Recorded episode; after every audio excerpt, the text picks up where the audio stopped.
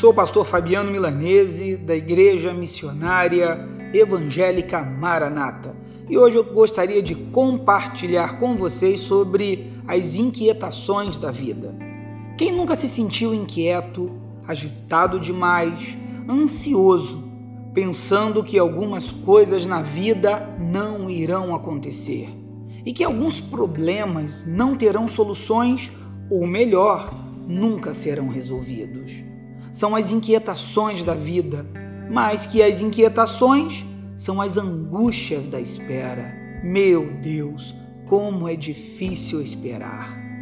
É quando recebemos uma notícia na sexta-feira e nos dizem que somente na segunda teremos a possível solução. Assim, somos mergulhados na ansiedade, misturada com angústia que consome o nosso ser e nos rouba a paz. Você que me escuta, neste mundo atravessaremos dias de aflições, desassossegos, expectativas, medo de fracassarmos e o tempo da espera é amargo. Corremos o risco de perder o domínio próprio. O livro de Jó, no capítulo 14, na primeira parte do versículo 19 diz: As águas gastam as pedras. Isso é assombroso.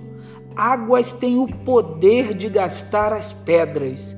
Elas ficam batendo constantemente e persistentemente.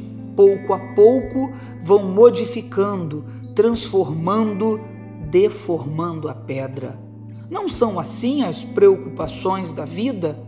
elas ficam o tempo todo consumindo a nossa energia, a esperança, a alegria de viver. E quanto mais tempo demora para a solução dessas vicissitudes, ficamos expostos a uma incessante toxicidade que contamina nossa fé. O versículo 19 diz: Como as águas gastam as pedras e as cheias levam o pó da terra, assim destróis a esperança humana. Talvez você esteja pensando que certas situações são definitivas em sua vida e que você não será feliz, que está fadado a viver no fracasso, que não há esperança. Ouça atentamente. O, o mesmo capítulo 14 diz que há esperança e faz uma analogia com um tronco de uma árvore cortada, caída como morta na terra, envelhecida e sozinha.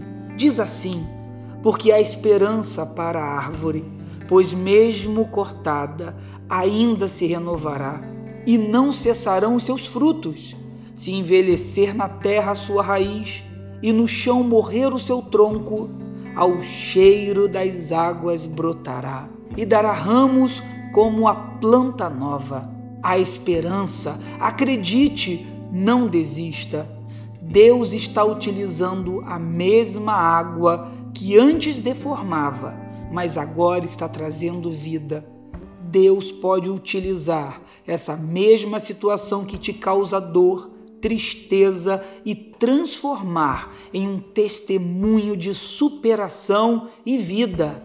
Acredite o vento de Deus, que é o Espírito Santo, soprará sobre você e te encherá de vida, vida em abundância.